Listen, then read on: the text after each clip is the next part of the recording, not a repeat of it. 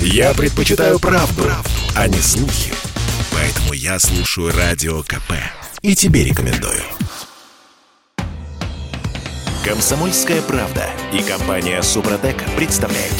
Программа «Мой автомобиль». Ну что, докатались. Камеры начали э, не только штрафовать за не включенные дневные ходовые огни, причем это не только в Москве, но и в других регионах уже началась такая вакханалия. А камеры начали штрафовать за движение между полос. Всем привет, я Дмитрий Делинский. Я Алена Гринчевская. Андрей Лекосипов, редактор портала осипов.про у нас на связи. Парни, доброе утро. Доброе утро. Доброе утро всем. Доброе утро. Пробуксовка дня.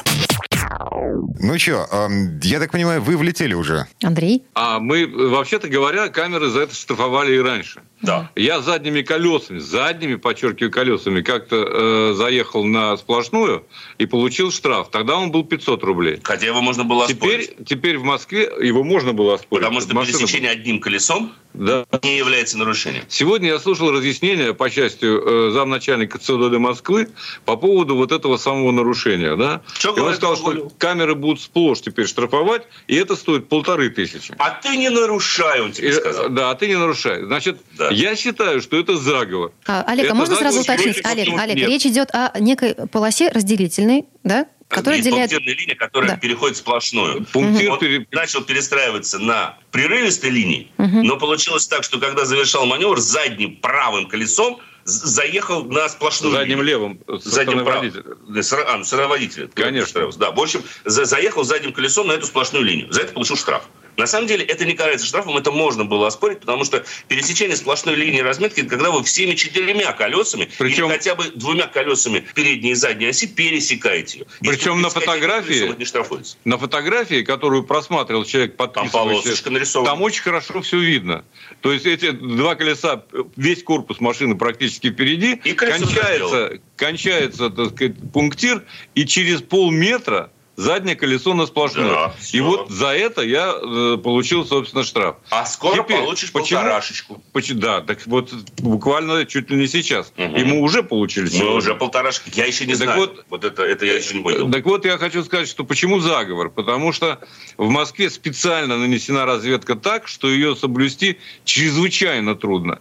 Причем вне зависимости от опыта вождения, э, вне зависимости от того, что я каждый день езжу многие десятилетия по Москве. И все равно невозможно соблюсти вот эту новую, глупейшую э, провокационную разметку. Вы знаете, кто, кто хочет из наших уважаемых слушателей, может заглянуть и посмотреть в интернете. Фотографий сейчас очень много в соцсетях. А, обсуждается реконструкция Бескудниковского бульвара в Москве. Ну, в частности. В частности. Вот если там есть фотография, вид сверху. Это красота вообще. Так организовать движение, ну, во-первых, мозг явно воспален у тех людей, которые все это дело там нарисовали. Очень сильно воспален. Им бы надо в соответствующее медицинское учреждение явно э, обратиться. А с другой стороны, вот мне вчера э, дочь принесла, может быть, как раз-таки не воспален, может быть, так и есть. Мне вчера дочь она смотрела мультик, э, и там, значит, был такой момент, значит, одна девушка с другой говорит, ой, это можно все местами поменять. Интересно, а что будет, если я возьму голову из попы местами поменяю? И она говорит, ой, это же голова попа получится, папа. Я говорю, да. И вы знаете, вот это очень четко она сформулировала вот мозговое состояние тех людей, которые вот это рисуют. Нет, я считаю, и потом что это они- отстаивают. Я Голова считаю, что они просто заботятся о пополнении бюджета. Конечно. Потому что так нарисовать с явным, э, Ты не знал? с явным желанием поставить следом камеру, и чтобы она штрафовала всех подряд.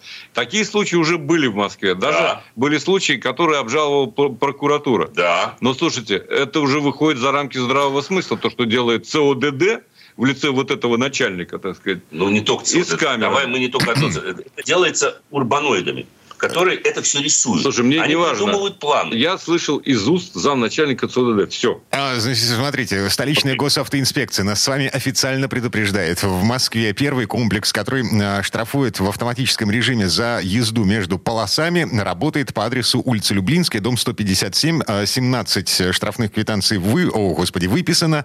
И Слушай, од- это рядом с тобой. один штраф Уже уже оплатили, числится да. оплаченным, да. Ам, А, да это сегодня я услышал, что это будет э, сплошь и рядом. Э. Я, кстати говоря, за заднее колесо получил штраф вот здесь рядышком на Алтуфьевском шоссе. Конечно, Так что это вовсе не одно место. Это, может быть, сейчас официально заработало, а штрафы выписывали, будь здоров, сколько уже месяцев угу. или даже лет. Насчет 500 рублей, насчет полутора тысяч. Э, ну, мы как-то уже привыкли, что в Москве э, вот есть как бы местный административный кодекс, есть штрафы московские, есть штрафы питерские и есть штрафы э, региональные. Допустим, нарушение правил парковки в Москве стоит сколько? 3 тысячи рублей, да? Да. Отлично. Неоплата парковки вообще 5 тысяч. 5 тысяч. 5 тысяч неоплата.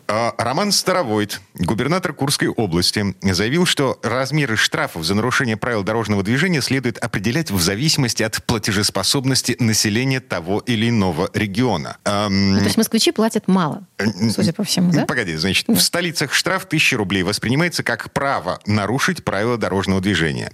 Поэтому надо что-то менять э, в Москве. Богатенький Буратино, э, должен вам сказать. Для него тысячи не деньги. Для меня деньги, извините. Где-то признаюсь честно. И кроме того, э, вот что значит москвичи или там питерцы, да, они типа больше ну, зарабатывают? Нет, москвичи нигде не любят, это понятно. Вот все москвичи так зарабатывают, что ему тысяча рублей это ни о чем. А ты знал, что э, московский, авто, московский владелец УАЗ-2104 на самом деле имеет больше достаток, чем региональный владелец? Я просто про... мало нам, mm? так сказать, своих вот этих недорослей, так сказать, так еще и курские вмешиваются в то, сколько должны москвичи платить. Ну, во-первых, это бывший глава Росавтодора, я тебе скажу просто. И это, информация это не уменьшает его заслуг. Это увеличивает его. Да. да. Хочется опять дождь вспомнить, но не подходит, потому не что подходит. здесь налицо умысел. Здесь Конечно. умышленно. Я считаю, что это э, разжигание на межнациональной розни. Это провокация. Это на самом деле просто... Я знаю, что москвичей так не любят, но нельзя вот эту среднюю температуру в Москве зарабатывают много, москвичи должны платить больше. Все сплошь. Что чушь вообще. Ну, вот я уже сказал, если человек налоговый на каком-то с московскими номерами, почему для него штраф должен быть вдвое больше, если он оказался в каком-то незнакомом городе, в незнакомом регионе запутался, чем заплатит умышленно нарушивший человек на Мерседесе с региональными номерами. Так, погодите, Это... погодите, погодите, да, давайте разберемся. А, смотрите, я так понял, что речь идет о том, что нарушение правил дорожного движения в Москве, в Петербурге, в условном Ханты-Мансийске, да. где уровень благосостояния людей выше, чем а, в условном Дагестане, штрафы должны быть выше за одно и то же нарушение. То есть, если я нарушил, если я нарушил в Ханты-Мансийске, неважно на каких номерах, а, если я приехал в Ханты-Мансийск и нарушил правила дорожного движения, я заплачу больше, чем эм, если бы я это сделал в Дагестане. Ну да, хорошо. Но, слушайте, давайте вот примем... Есть одна формула. Размер штрафа должен зависеть от общественной опасности а не от платежеспособности жителей конкретного региона. Ведь любое нарушение одинаково опасно, где бы оно ни совершилось. В Ханты-Мансийске, в Воронеже, в Москве или в Санкт-Петербурге. Да? Это раз. И, во-вторых, вот когда мы говорим о том, что в Москве или Санкт-Петербурге выше ответственность за парковку и так далее, мы говорим о очень узких, на самом деле, зонах, где э, увеличена э, стоимость штрафов. Потому что когда мы говорим о серьезных нарушениях, выезд на полосу встречного движения, нарушение правил обгона, превышение скорости, эти штрафы идентичны во всех регионах. И не зря. Потому что они связаны с опасностью деяния. Москва установила, к сожалению, я считаю, это тоже произвол абсолютный, э, повышающие штрафы за неоплату платной парковки, за неправильное размещение там, транспортного средства и, там, и так далее. За то, что к безопасности прямого отношения не, не имеет. Деньги, э, то есть люди это новая нефть. Вот о чем Конечно. идет речь, на так самом вот, деле. Значит, Говорить... господин Старовойт э, призывает нас с вами к социальной справедливости. То есть, если человек в состоянии заплатить э, эм, 5000 рублей за нарушение правил дорожного движения легко, эм, ну, просто угу. кошелек не открывая, да, просто вытаскивая из да. кармана эти деньги, то эм, да. почему он э, не может заплатить штраф больше? В скандинавских есть, странах, например, нет. такая система работает. А там есть такая дифференциация? Я, да, я, я, в зависимости от дохода, от персонального нет. дохода человека. Нет, вот. нет, в других странах не работает так Финляндия система. работает аналогично. Не работает. Еще раз повторяю, потому что там работает эта система, когда ты совершил деяние опасное, опять же, серьезное, да. связанное с превышением скорости, да. а не с неправильным правильной парковкой и не, так сказать, с неоплатой парковки. Подожди, одна, одна И ремарка. не с пересечением э, сплошной линии, должен заметить. Одна ремарка. За парковку в Финляндии, в Хельсинки, что водитель Феррари, что водитель Лады заплатит одинаковую сумму. Дифференциация стоимости парковки от дохода не существует. Есть дифференциация размера наказания по тяжелым статьям в зависимости от дохода. В скандинавских странах это есть.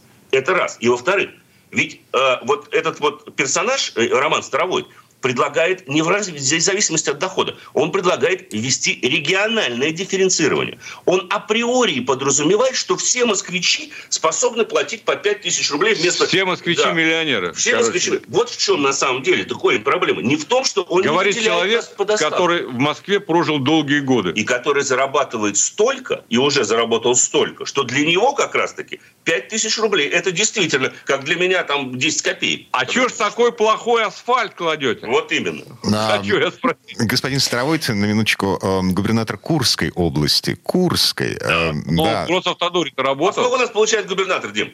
А, ну, я думаю, что на уровне федерального министра где-то в районе 500 тысяч рублей. 500-600. А чуть больше, да. Ну, вот сейчас, сейчас у них индексация прошла 570, по-моему, 580 тысяч рублей. Я вам могу сказать, что это в Москве это огромная зарплата. А в Курске я представляю, что можно делать с таким. Но, кстати, вот по поводу дифференциации наказания, да, все сейчас начнут после этого как отстаивать, говорить, вот зарубежный опыт, там даже Америку могут вспомнить. В Америке ведь в каждом штате свои штрафы. Там это действительно такая есть. Но они не так сильно, во-первых, отличаются, и, во-вторых, они все равно привязаны к э, опасности самого деяния. И они никак не привязаны к, к региональному. То есть, неважно, ты водитель Нью-Йорка в Алабаме, если где-нибудь нарушил, ты будешь платить, да, по алабамским э, расценкам, собственно говоря, но не по нью-йоркским. Что-то меня в Алабаму тянет. Там неплохо. Андрей Лек Осиповы, редакторы портала осипов.про. Патриоты. Угу. Угу. А, парни, спасибо, хорошего дня. Спасибо. Всего доброго, дорогие друзья, удачи. Счастливо, берегите себя. А мы вернемся в эту студию буквально через пару минут. Но в следующей четверти часа к нам присоединится автомеханик, ведущий программы «Утилизатор» на телеканале Чей Юрий Сидоренко. Поговорим о том, как правильно сдавать машину на ремонт в автосервис и как правильно забирать ее оттуда. Комсомольская правда и компания «Супротек» представляют. Программа «Мой автомобиль». Как правильно сдать машину в ремонт и как правильно принимать ее из ремонта? А, в этой четверти обсуждаем именно эту тему. Я Дмитрий Делинский. Я Алена Гринчевская. Юрий Сидоренко, автомеханик, ведущий программу «Утилизатор» на телеканале «Чай» вместе с нами. Юр, доброе утро. Доброе утро. Доброе утро, дорогие друзья. Автомастер. Так, ну что, а, мне в ближайшем будущем предстоит э, заезд, во-первых, в кузовню, ну, вот, потому что меня в очередной раз поцарапали, а во-вторых... А жена была за рулем? Нет, Извините. это уже я был за рулем. Ну, просто уточни, так. Да, но жена там тоже накосячила в свое время, ну ладно, неважно. А во-вторых, э, мне нужно будет, э, что, сезонное ТО, э, масло, фильтры, вот это все. Так, и в ну, связи с этим, да, у меня возникает вопрос. Я тут сервис поменял, потому что предыдущий меня перестал, тупо перестал устраивать. Они косячат. А на что мне обращать в новом сервисе? Новый-то нашел? Новый нашел. А как нашел? Кстати. Клубный, клубный сервис. А, понятно, понятно. Нет, это хорошо. Значит, есть рекомендации, уже, уже хорошо. Когда есть рекомендации, по ним ищут. Слушай, ну, Дим, я тебе просто порекомендую в любом случае правильно сдавать машину в ремонт. И правильно ее принимать оттуда. Вот. Так, Делать... ну вот по пунктам, Юрий, да. с чего начать? Ну, делается очень просто. Во-первых, конечно, пригоняется в ремонт обязательно чистый автомобиль. А там они помыть раз... Вот мне моют, например, машину. Либо... зависит от сервиса. Есть сервисы с мойкой, есть сервисы, э, ну, гаражные. Вот у меня гаражный сервис. Там мойка, конечно, есть, но...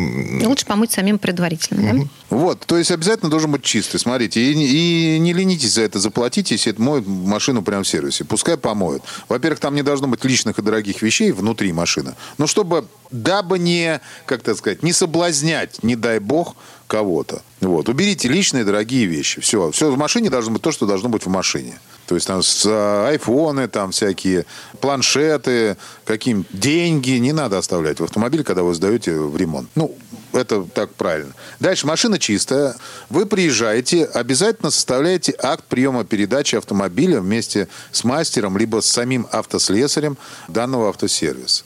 Ну, а если зависит... в автосервисе нет формы такого акта, мне его от руки самой написать? Или Вы в можете скачать скачать? в интернете mm-hmm. заранее бланк и просто-напросто, чтобы его подписал мастер-приемщик.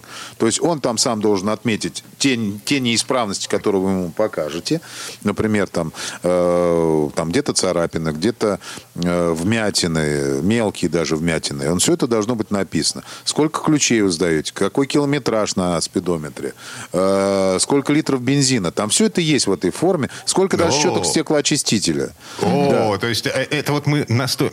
мы так проявляем недоверие к этому сервису, что мы прописываем Нет, ну, ты себя страхуешь Дим, ты знаешь, я тебе хочу сказать, это ты себя страхуешь как потребитель, а вот я, например, со стороны автосервиса сам себя страхую. Потому что потом приходит человек и говорит, у меня были вот здесь вот обалденные щетки стеклоочистителя, которые стоили там каждая по 5 тысяч рублей, а их сейчас нет. А я и не помню, были они или не были. Или колпак колеса потерялся. А я пишу сразу что там три колпака, на одном колесе нету. Соответственно, на меня уже ничего не свалит. А человек, кстати, очень часто ко мне приезжали клиенты, и мы, пока осматривали машину, находили те повреждения, которые он даже не видел. То есть я понимаю, что потом это свалили бы на автосервис. Так что это, скорее всего, даже в интересах автосервиса в том числе. Так что вот так вот. И пишется это все, и бензин, и так далее. Потому что с чего это я к этому сам пришел? Потому что, ну, были у меня разные клиенты. Один приехал, сказал, а почему на моей, на, на моей машине проехали 2000 километров? А Это пока она стояла в сервисе. Да, я говорю, в смысле 2000 километров проехали? Он говорит, у меня здесь было вот такой-то пробег, а сейчас вот такой. Вы куда на, на ней ездили? И я понял, что вот, а я ничего сказать не могу. Понимаешь, ничего, у меня ничего не написано же нигде. А теперь у меня все написано. Так, ладно, это акт приема передачи машины. А, Заявка на ремонт, она, в общем-то, то- то- тоже там же. Нет, она это отдельная форма. Заявка на ремонт это заполняется со слов потребителя. То есть вы должны четко сказать, что вы хотите на машине сделать. То есть если вы хотите покрасить вот этот элемент, значит вы говорите покрасить заднее крыло, покрасить там капот и заполировать фару, к примеру. Или там сделать ТО мне надо, плюс мне надо там посмотреть, сделать диагностику машины. Больше ничего не делать пока. Вот. Это вот есть заявка написанная. Она может быть написана в любой форме. То есть, если человек пишет ее просто у себя в журнальчике, ну, такие тоже бывают автосервисы, просто в журнальчике за, за клиентом записан. Сделайте фотографию. Мгм, да, Вот, А, и потому всё. что а, вот как бы причина, по которой я попрощался со своим предыдущим сервисом, мы проговариваем при передаче машины, что нужно сделать. На словах ты проговаривал. Да, а- они записывают. То есть я так. Вижу, как человек, э, значит, долбит на клавиатуре. Вот. А когда я возвращаюсь за машиной, выясняется, что э, то забыли, это забыли, это не сделали. Так а ты бумажку-то как-то, ну, А бумажки, а бумажки-то не было. А точнее, там а что у вот тебя, у тебя бумажечку там вот надо колбасят, брать обязательно. Мгм. Значит, смотрите, когда вы сдали машину, у вас на руках должен быть обязательно э, заявка на ремонт, который либо в фотографии, либо в бумажном виде. Акт приема передачи, один экземпляр, он должен быть у вас, подписанный стороной, которая приняла у вас автомобиль. И обязательно предварительный договор заказ на ряд на, э, на работы. Ну, либо хотя бы бу- бумага, на которой человек пишет замена масла, там 500 рублей, снятие установка защиты 300 рублей, покраска крыла там 12 тысяч рублей. Вместе с, вместе с материалами обязательно, чтобы было написано. Не просто покраска, а с материалами. Вот эта штука у вас должна быть тоже записана. То есть предварительно то, что вам должны сделать и сколько это будет стоить. Дальше все, что вылезет в процессе, с вами должны согласовать уже вот, вот вы с этим, с этим бумагами вы уезжаете, а дальше все работы, которые поверх, все запчасти, которые сверху нужны, с вами должны согласовать в электронном виде, желательно в переписке. Вот, по-другому никак не согласовывать. Если, вы знаете почему? Потому что те работы, которые с вами не согласовали, вы можете их не оплачивать официально. И вас их не могут за- за- заставить оплатить. Вы говорите, ребят, у меня было согласовано вот это. Я просил сделать это. Больше мне никто не звонил. Я свое согласие не давал. До свидания. Ну, а если они позвонили и устно со мной это как бы согласовали, это все тоже, наверное, не будет работать, да? В Надо электронном виде. Бумажку. В электронном виде. И это, опять же таки, это интересно самому автосервису. Ну, Причем не в мессенджерах, а лучше действительно имейлом, потому что в мессенджерах э, легко непринужденно можно удалить сообщение. Конечно. А в электронном виде есть сама переписка. То есть мы отправляем, причем, ну, как я всегда отправляю, я отправляю себе и, например, там, ну, кому-нибудь из ребят сразу же. Вот. То есть у меня, ну, в копии он стоит человек. То есть у меня, если там даже письмо удалят, у меня есть копия письмо о том, что я ему отправлял. И его письмо приходит уже тоже ответить всем, грубо говоря. И, соответственно, то есть он удалиться уже никак не сможет. Вот. Но это, опять же, это подстраховка с двух сторон. Я всегда говорю, с двух сторон люди страхуются. Потому что, в принципе, когда люди сходятся в ремонте, насколько бы они не улыбались друг другу, друг другу, это две конфликтующие стороны. Потому что один должен расстаться с деньгами, а должен, другой хочет их заработать. Ну, понимаете, да? И, соответственно, нужно друг друга страховать. Все. Вот эти все бумаги есть, все с вами согласовали. Дальше уже надо правильно принимать автомобиль из ремонта. Вот, три минуты у нас осталось до конца этой четверти часа. Самое интересное. Телефоны. Как успели. мне принимать машину после того, как они закончили? Значит, при, вам позвонили, вы приезжаете, проверяем первым делом перечень работ, который у вас в соответствии с заказ нарядом, который вам дали. Вот то, что вы за... там должно быть только то, что вы заказывали, и то, что согласовывали. Если есть какие-то э, работы, как в анекдоте, что это у вас здесь за работа такая прокатила, 2000 рублей. Этот говорит, Не «А, прокатило. Не прокатило, да, и вычеркивает. Вот. То есть вот такого там не должно быть. То есть все должно совпадать. Дальше обязательно проверяйте качество выполненных работ. Даже если вы ничего в этом не понимаете, обязательно проверяйте. Смотрите, вот если вам поменяли рычаг, вы спуститесь вниз и посмотрите, что он помененный, этот рычаг. Не помытый, а реально помененный. Потому что, знаете, как говорят, вы мне запчасти дайте, бэуш, то есть которые сняли у меня. Ребят, у меня полсервиса этих запчастей. Я вам на любую машину дам запчасти. Если, ну, конечно, я их не успел еще выбросить. Вот. Поэтому бессмысленно пока попросить дать вам запчасти. Ну, можно попросить, конечно, если там это какая-то редкая запчасть, например, стеклоподъемник меняли на машине, да. Ну, редко, когда, э, то есть не часто меняются стеклоподъемники. Вот. Поэтому вам его должны, по идее, отдать, чтобы вы посмотрели. Вот. Качество обязательно смотрим, проверяем и смотрим действительно, что это поменено, это сделано. Вот. И осматриваем автомобиль полностью, согласно акта приемки передачи. Внимательно. Потому что как только вы выехали с сервиса и подписали акт о выполненных работах, при любом вашем возврате обратно и э, говорении, ой, я здесь нашел царапину, вам скажут, уважаемый, вы только что выехали и поцарапали ее там, на дороге. Все. Чудесно. А могу я брать с собой специалиста, если я э, вообще ничего не понимаю? Обязательно. И это прям вот, если есть такой специалист, обязательно приезжайте, пускай он все посмотрит. Даже есть платные такие специалисты. Все зависит от объемов э, работы, что он должен сделать. Стоят они где-то, ну, ну от двух до, до 15 тысяч. Ну, все зависит от того, что он должен сделать специалист. То есть, как он должен машину посмотреть, как он должен протестировать. И уровень, конечно, машины зависит от этого. Угу. Вот ну, как-то понятно, так, что... ребята. Да, вот да. обратите на это внимание и страхуйтесь, конечно. Угу. Так, в любом случае, чем... Нет, ну я должна еще какую-то бумагу получить, когда я машину-то забираю, да? Она тоже не Ну, забудет. конечно, у тебя остается угу. договор заказ наряд, акт приема передачи, он остается тоже у тебя, и акт о выполненных работах. Когда он подписан, значит, расчет полностью совершен. Ну, естественно, кассовый чек, либо операция совершается по безналу, тогда будет, ну, тоже кассовый чек, но немножко другой, и все. Угу. Так, и э, что, в, в том случае, если возникли какие-то претензии к тому, что было сделано, как было сделано, возникли уже после как я выехал с сервиса, э, я могу вернуться и сказать, ребят, ну, как бы гарантия Да, Вы как, же- конечно, конечно. Там в заказ наряде всегда прописана гарантия на работы. Если сервис покупает запчасти, он дает э, гарантию на запчасти. Все. Здесь все просто. Конечно, по, по, по поводу того, что написано в заказ наряде, вы всегда можете во время гарантийного срока приехать высказывать свои претензии. Как правило, нормальный сервис их устранит. Э, ненормальный сервис будет упираться, тогда просто приезжайте с исковым заявлением и спокойненько его потом подадите в суд. Это вообще не проблема. И, и выиграете его. Это сто это сто процентов. Ну, это вообще отдельная история. А Прямо сейчас наше время подошло к концу, ну, в смысле, этой четверти часа. Юрий Сидоренко, автомеханик, ведущий программы «Утилизатор», был э, у нас на связи. Юр, спасибо, хорошего дня. Спасибо. Большое спасибо, всем удачи. Ну, а мы вернемся в эту студию буквально через пару минут. В следующей части программы к нам присоединится Федор Буцко. Поговорим о будущем электромобилей в России. Это будущее все еще туманно, даже несмотря на то, что у нашего правительства есть многомиллиардная программа развития электротранспорта. Комсомольская правда и компания Супротек представляют. Программа «Мой автомобиль». Пальцы в розетку засовываем в этой четверти часа. Я Дмитрий Делинский. Я Алена Гринчевская. Федор Буцко у нас на связи. Федь, доброе утро. Доброе утро. Всем привет. А, Про электричество говорим, а, про будущее электрификации а, автомобильной отрасли в нашей стране. Пробуксовка дня.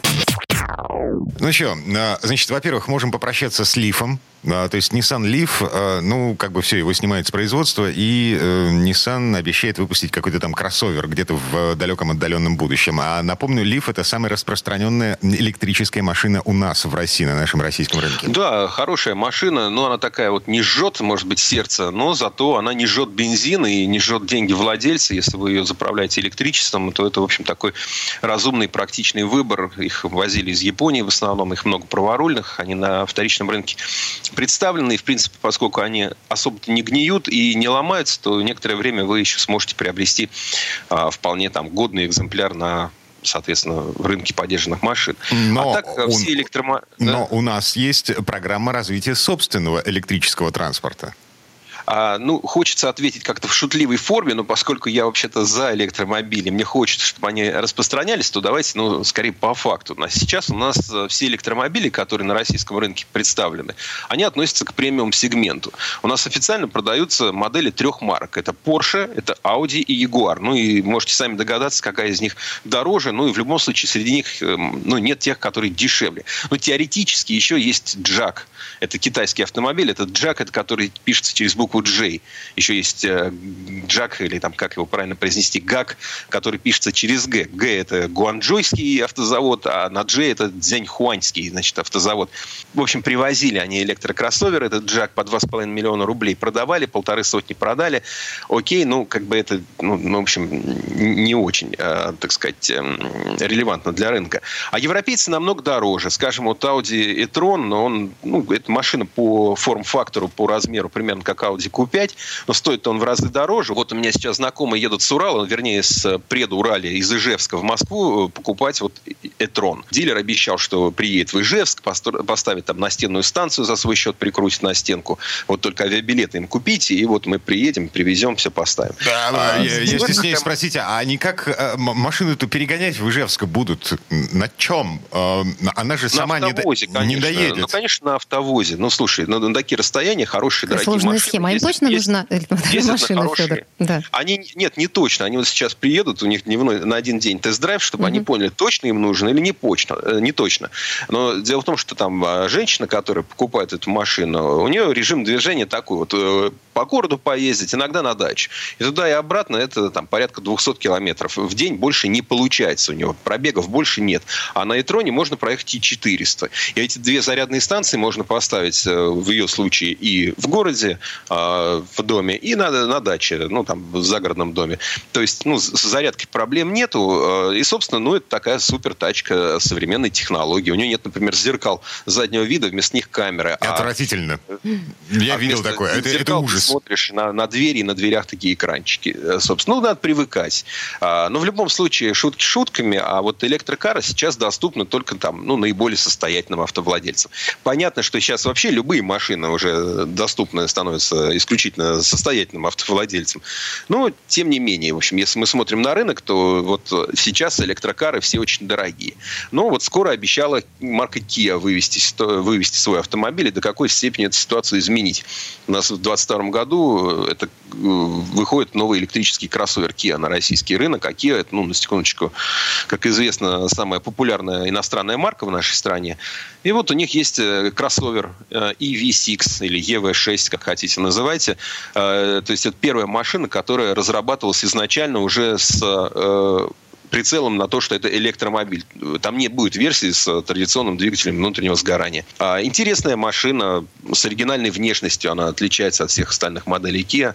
Угу. А, Но я так поняла, что она уже неплохо себя показала и в Европе, и в Южной Корее. Там вполне себе в Южной Корее отлично себя угу. показала. Да, все, все идет. И даже, даже интересно, что Kia везет эту машину у нас, потому что, в принципе, весь тираж вполне могли бы продавать там на своем внутреннем рынке или на европейском.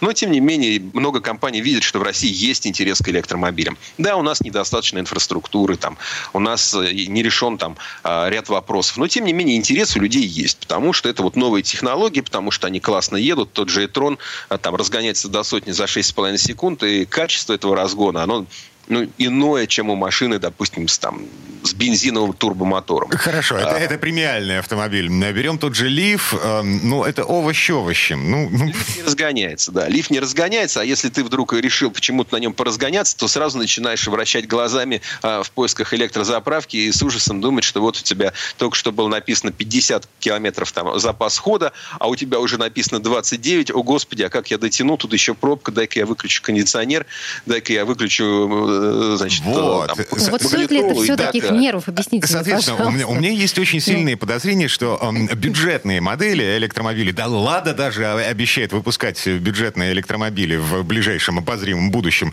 Вот. Это все будет, ну вот, это не то. Это вот не машина, будет которая будет доставлять этому, да? удовольствие угу. от вождения. Это будет, э, ну как, 15 минут позора, э, и ты на работе. Не, не совсем так. Но все-таки бюджетные, мы пока про бюджетные не говорим, потому что это где-то там вот за бугром там какие-то, может, бюджетные появятся. Да, действительно, там ты в Германии можешь за там, 23 тысячи евро купить себе автомобиль размером э, с Volkswagen Golf, э, там за 25, допустим, он стоит, но при этом вам еще 7, 8, 9 тысяч э, государство разным образом компенсирует, и вроде у тебя там получается бюджетный автомобиль. Всего то, что у нас пока едет, все-таки это, ну, Kia будет подешевле конечно, чем Ягуар там, или там Porsche, естественно, но тем не менее это тоже не будет там прям дешевая машина. Это достаточно такой среднеразмерный и серьезный кроссовер, который разгоняется до сотни за 5,2 секунды. У него запас хода большой, больше 500 километров. Ну, понятно, что это, это как, как и в случае, когда мы говорим про бензиновый или там дизельный автомобиль, когда мы говорим про там средний расход топлива, средний расход энергии, то это такая условная цифра, но тем не менее, если написано 528 километров, и вы едете в спокойном спокойном режиме, даже по городу, километров 400 он вам даст. А это, в принципе, значит, что вы можете даже и не так часто его подключать к розетке. Ну, в любом случае, розетка нужна. Э, покупать электромобили э, с расчетом на то, что вы будете только на общественно доступных зарядках его там заряжать, это, конечно, вариант патовый, потому что они то работают, то не работают. Приезжаешь, а вот тут как раз занято, или что-то ток тут не такой, как ожидалось.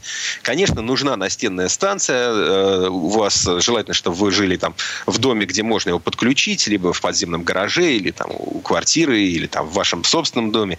Конечно, это нужно. Но без этого электромобиль сейчас э, невозможно. Ну, короче, как и не... да, сейчас это абсолютно нишевая штуковина. Не массовая. Но есть много людей, у которых есть подземный гараж, да, или у которых есть офис с, роз... с гаражом, где можно подключить розетку, где можно поставить эту настенную станцию. И это работает. Вот, скажем, есть еще такой компромиссный вариант, это подзаряжаемый гибрид гибрид. То есть это машина, которая может ехать в формате чисто электромобиля, но если электричество кончается, у нее еще есть э, двигатель внутреннего сгорания, который питается обычно бензином, в некоторых случаях дизелем, ну, обычно это бензиновый вариант. И вот вы переходите на бензин. Компромиссный вариант. То есть, опять же, если вы э, обладатель счастливой розетки в доступе, ну, скажем, вы и в офисе у вас есть розетка, и дома есть розетка, то вы можете даже при том, что там может быть и небольшой запас хода, потому что у таких гибридных машин батарея аккумуляторная не такого э, размера, не такой емкости. Но тем не менее, вы заряжая дома и на работе, ну просто приехали, поставили и воткнули розетку перед тем, как выйти из машины, перед тем, как уйти от машины.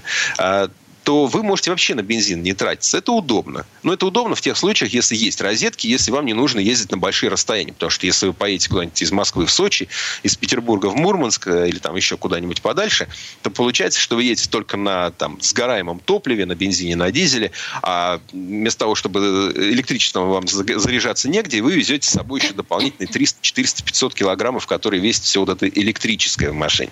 Ну, то есть у вас дополнительный расход. В этом, конечно, такой компромисс.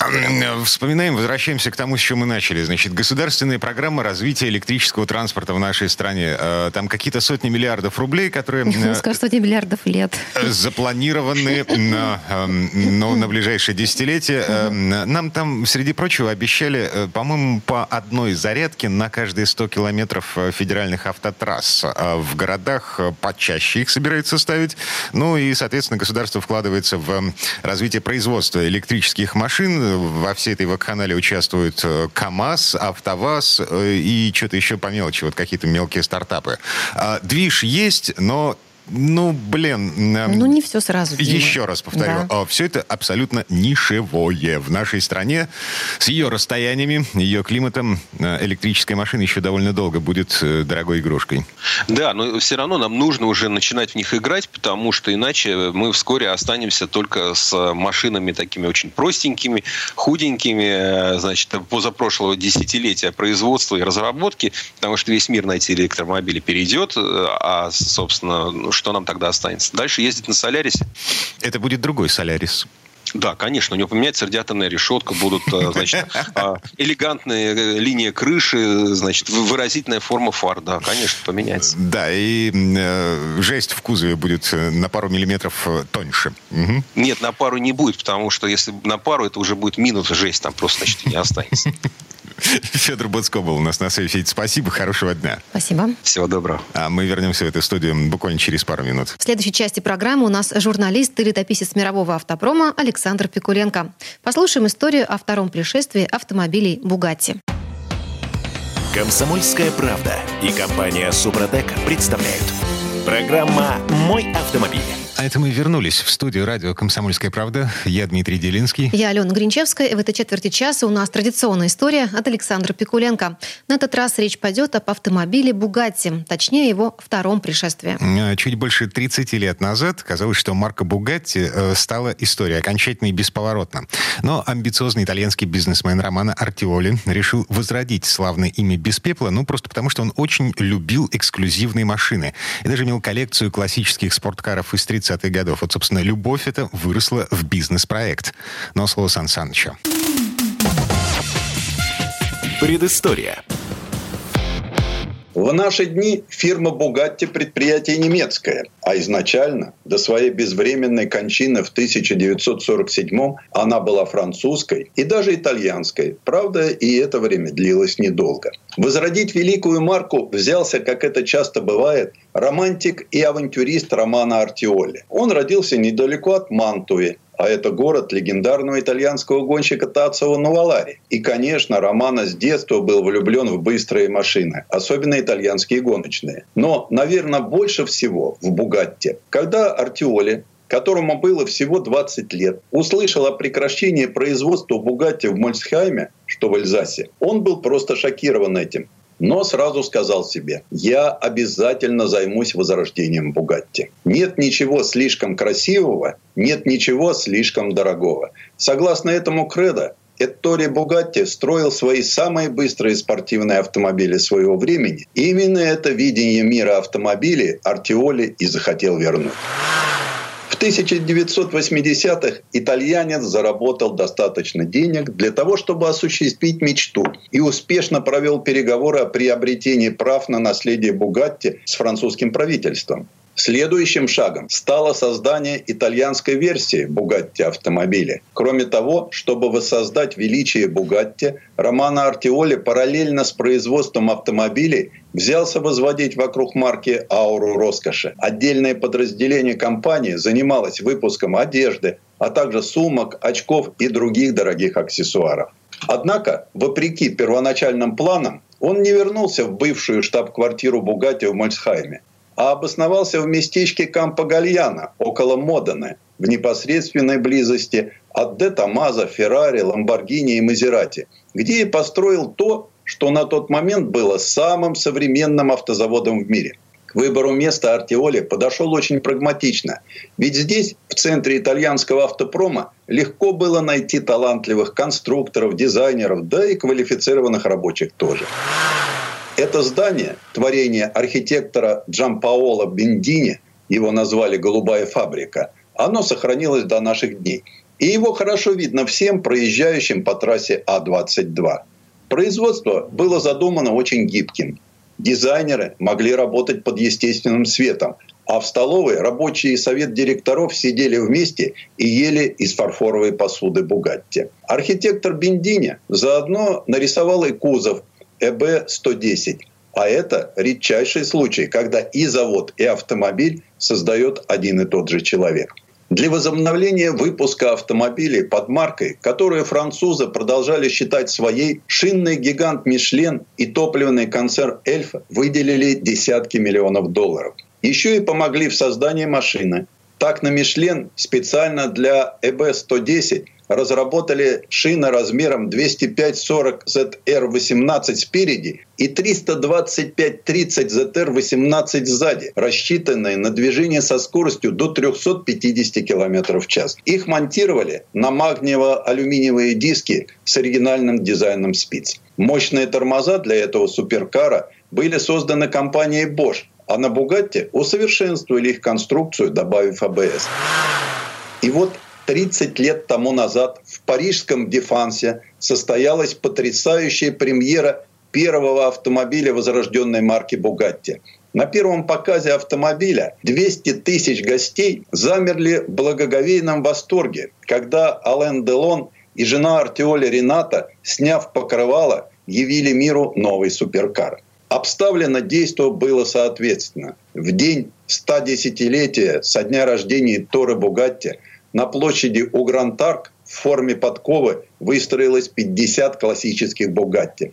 Потом новый ЭБ-110 и его предшественники проехали к Триумфальной арке и через Елисейские поля к площади Согласия.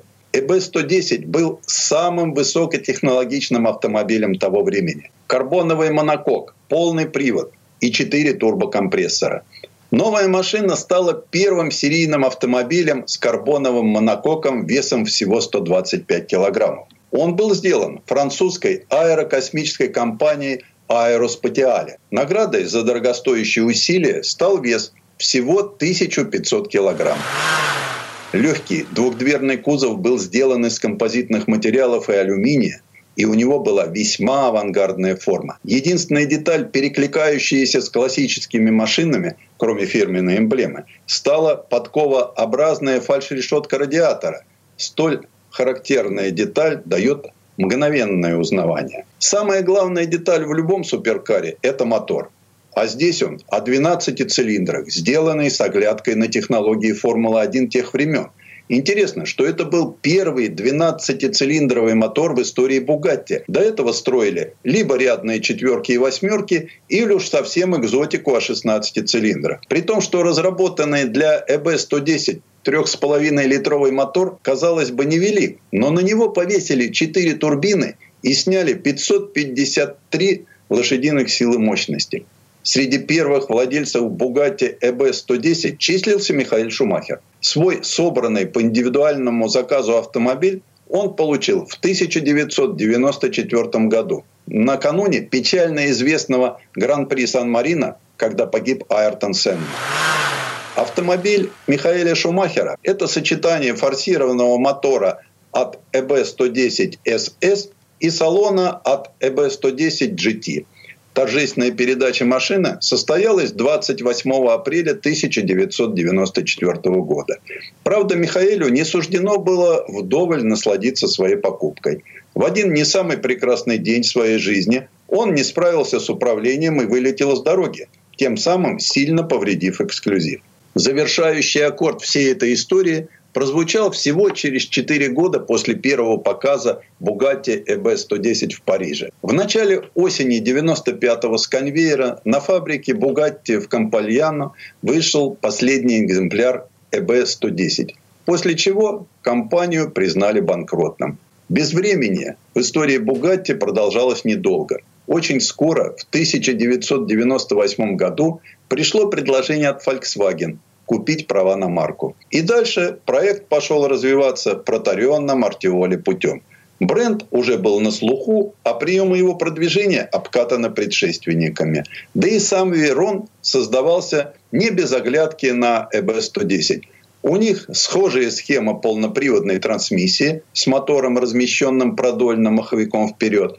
А основной вклад в ездовую доводку Верона внес Лорис Биокки – человек, который учил ездить и ЭБ-110. За время недолгого возрождения «Бугатти» было построено всего 134 автомобиля, которые сегодня вожделеют истинные ценители авторитетов, готовые заплатить за старенький ЭБ-110 суммы с шестью нулями. Предыстория. Сан Саныч, спасибо. Это был Александр Пикуленко, летописец мировой автомобильной индустрии. У нас на этом все на сегодня. Алена Гринчевская. Дмитрий Делинский. Берегите себя. Программа «Мой автомобиль».